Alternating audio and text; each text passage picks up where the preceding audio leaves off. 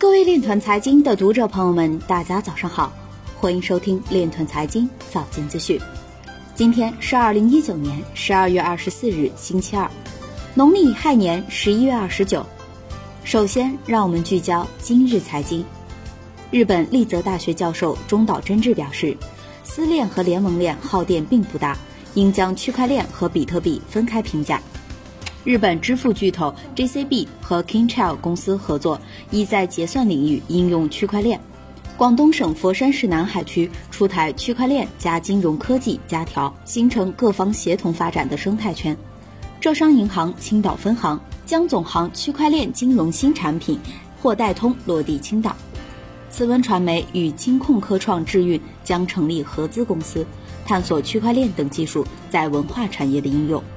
有报告显示，尽管需求不断增长，因比特币熊市，区块链求职人数仍在下降。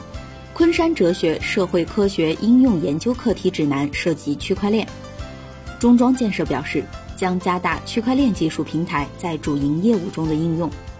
有分析师指出，加密货币总市值的下一个高峰或将达十一万亿美元。以太坊教父表示。区块链可为印度金融法律奠定坚实的基础，降低印度腐败程度。今日财经就到这里，下面我们来聊一聊关于区块链的那些事儿。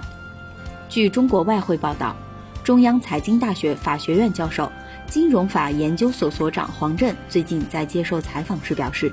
面对新一轮的区块链产业发展热潮，我们要防止重演 P2P 网贷的乱象。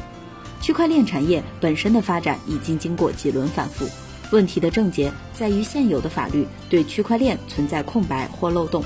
及法律制度的衔接和配套不足。区块链作为一个全球化的新生事物，在法律空白的情况下，传统的立法或执法手段跟不上变化，而一国的单独执法行动会为从业者提供利用国内外法律政策的不一致来进行国际规避的机会，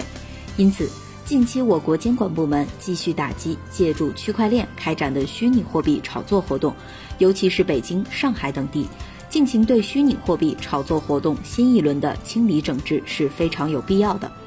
以上就是今天链团财经早间资讯的全部内容，感谢您的关注与支持，祝您生活愉快，我们明天再见。